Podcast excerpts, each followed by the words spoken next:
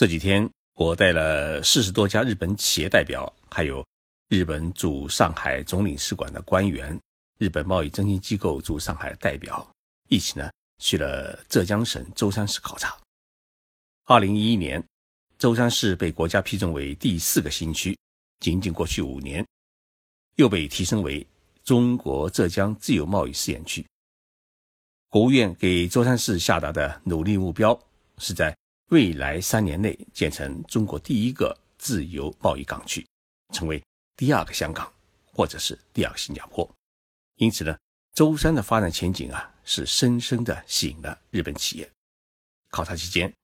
大家纷纷在波音公司与海外的第一个工厂的建设工地上留影，因为一年以后啊，第一架波音七三七客机将从这里起飞，交付给客户。今天的节目啊，我并不是谈舟山，而是谈日本与中国的一个特殊的关系。因为在舟山访问期间，大家谈到一个很敏感的话题，就是日本政府是越来越放宽了对于中国人的入境签证的条件要求。那么，什么时候可以取消中国人的入境签证，给予中国人免签证待遇呢？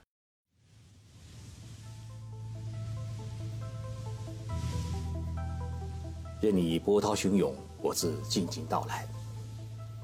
静说日本，冷静才能说出真相。我是徐宁波，在东京给各位讲述日本故事。在四月二十一号，日本政府公布了一项针对十三亿中国人的一项特别的政策，那就是放宽中国人赴日本签证发放条件。我们知道。中国人去日本需要办理签证，因为日本不是中国的一个免签的国家。过去几年，去一趟日本实在不容易，因为办理签证，尤其是办理旅游签证啊，得把全部的家当办出来，什么房产证啊、汽车证啊、年收入证明书，还有银行的存款证明等等。说白了，就是人家不相信你，担心你没钱。留在日本打黑工挣钱不回来。这几年，日本政府逐步的放宽了对于中国人的签证要求。一般有固定职业收入的，没有房产证也行。如果你是公司老板的话，一下子就给你五年签证。从限制中国人入境改变为热烈欢迎中国人去日本的方针。日本政府他为什么要对中国人如此垂青呢？关键是两点。一是中国人在日本是十分的肯花钱，也爱花钱。全世界的外国人到日本用于购物的支出，中国人是不分男女老少，每人平均是二十一万日元，相当于一万三千块人民币。而排名第二位的国家，人均消费呢只有两万八千日元，相当于一千七百块人民币。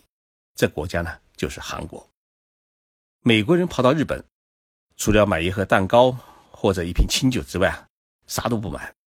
人均消费额呢，只有一万两千块日元，相当于七百块人民币。而我们中国人呢，是什么都买，从马桶盖、电饭煲到美白巾、润骨霜，从纳豆精、酵素到清酒、威士忌，加上时装、名牌包、铁茶壶，见啥买啥，乐坏了日本老板。在一些旅游城市。你到处可以看到标准与不标准的中文写着“欢迎使用银联卡”。二是中国人去日本旅游的数量增幅很大，三年前还只有三百多万人，到二零一六年就达到了六百万人，每年增幅啊是超过了百分之五十以上。日本政府原计划在二零二零年实现外国游客两千万人的目标，结果。在二零一五年就提前五年实现了。现在日本政府又提出了新的目标，要在二零二零年的东京奥运会开幕式，一年的海外游客总数呢能够达到三千万人。但是我们仔细去查一查日本政府观光厅的统计报表，发现日本政府的三千万人的目标，押宝都是压在中国人身上，因为预估再过三年。去日本的中国人一年 将突破一千两百万人，也就是说啊，三个外国人当中就有一名中国人，而且花钱的金额会是韩国人的十倍，美国人的十八倍。日语中啊有一句话叫“おいし”，就是好吃的意思。中国游客这一市场对于日本来说是最おいし的市场，因此呢， 如何进一步吸引更多的中国人去日本？把更多的钱花在日本，成了日本政府呢实施观光立国战略的一个头等的大事。我们注意到，在上一个星期的四月二十一号，日本政府公布了一项针对中国人的放宽签证条件的新政策。这项新政策的内容呢，具体如下：第一，为了扩大日中之间的人员交流，并贡献于日本政府落实。观光列国及推进地方创生政策，日本国外务省呢，四月二十一号决定，从五月八号起，采取以下放宽中国人赴日签证发放条件的措施。那么这些措施的具体内容是如下：第一，这项措施是针对居住在中国境内的中国人的措施，开始向具有足够经济能力人士发放多次签证。面向为具有足够经济能力人士和他的家属，开始发放有效期是三年，停留期间为三十天的多次往返签证。第二个措施呢，是将东北三县多次签证扩大为六个县。原来日本政府呢，将东北的岩手县、宫城县、福岛县，也就是说遭受二零一一年大地震、大海啸袭击的灾区。他多次往返签证的访问对象呢，从这三个县扩大为东北六县，也就是说，新增加青森县、秋田县、山形县。同时呢，取消要求具有一定经济能力人士过去三年内有赴日经历的条件，也就是说，你没有到过日本，只要去了这六个县，整个东北地区都可以获得一次三年的签证。还有一条，是为相当的高收入人士和他的家属发放多次有效期为五年的签证。第一次去日本的目的不再限于观光旅游，也可以用于商务或者探亲访友。此外呢，申请这一项签证的人士可以自己安排去日本的机票和住宿，不需要通过旅行社。还有一项内容是简化个人单次观光旅游签证的申请手续。凡是持有中国的信用卡的金卡的人，可以简化自己一个人去日本旅游的申请的材料。也就是说，你不再需要出示你的房产证或者汽车证或者你的年收入证明，只要你出示一个银行的金卡，就可以给你签证。日本政府在公布这一新政策时啊，是特别强调，我们希望通过上述放宽措施，进一步促进日中两国的人员交往。但是我们注意到，事实上，目前中日两国的人员交往正在出现很大的异差，中国人去日本的越来越多，而日本人来中国的越来越少。从上述日本政府公布的新政策当中，我们可以注意到一种动向。那就是日本政府对于中国人去日本的门槛是越来越低。事实上，日本政府已经开始对部分中国富裕阶层悄悄地开放了十年有效多次往返签证，同时，对于在日本买房的中国人，允许其在日本长期逗留的资格。一次下去啊，在未来五年内，不排除日本政府优先对中国沿海富裕地区的公民啊。实施免签证待遇的可能，十年内，对于全体中国人予以免签待遇，也不是一个神话。这个消息呢，不是徐老师自个儿猜想，而是日本执政的自民党已经开始在研究对于中国人免签证的问题。但是，给予中国人免签证待遇，并不意味着中国人在日本就可以长期居住，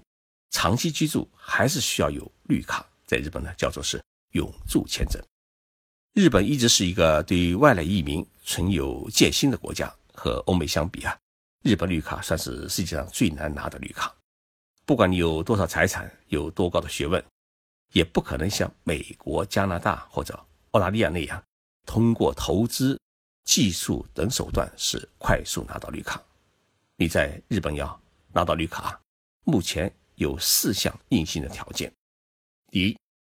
你在日本本土必须居住十年以上，也就是说你要在日本住满十年；第二呢，得有稳定的工作和收入来源；第三，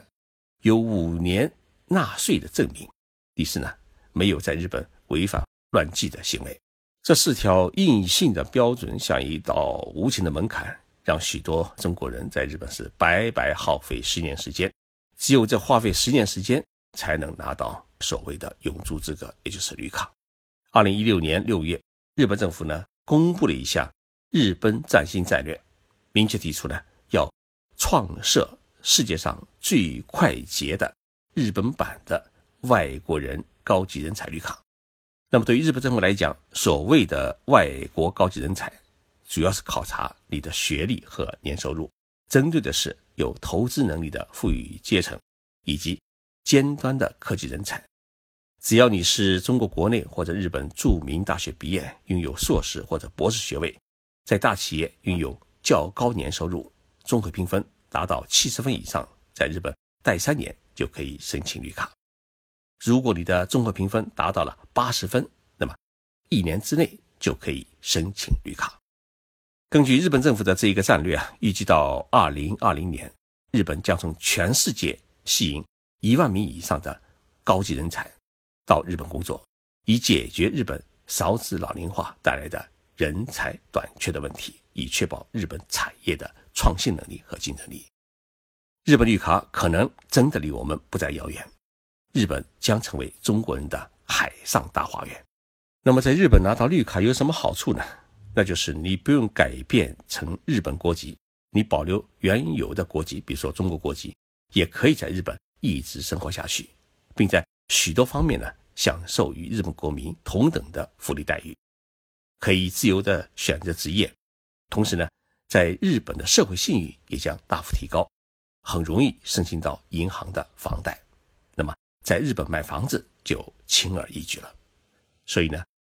我邀请各位听众朋友啊，关注日本政府的最新的绿卡制度。只要你不是从内心讨厌这国家，你就可以考虑到日本学习、工作或者长期生活。毕竟，日本距离中国实在太近，最短的距离只要一个多小时就可以飞到日本。节目最后，我播一个友情推荐，在东京市中心靠近早稻田大学的附近啊，有一套高级公寓房要出售。这套两室大厅的大房子是日本前首相田中角荣的房产。感兴趣的听众朋友可以给我留言联系。好房子啊，千万不要错过。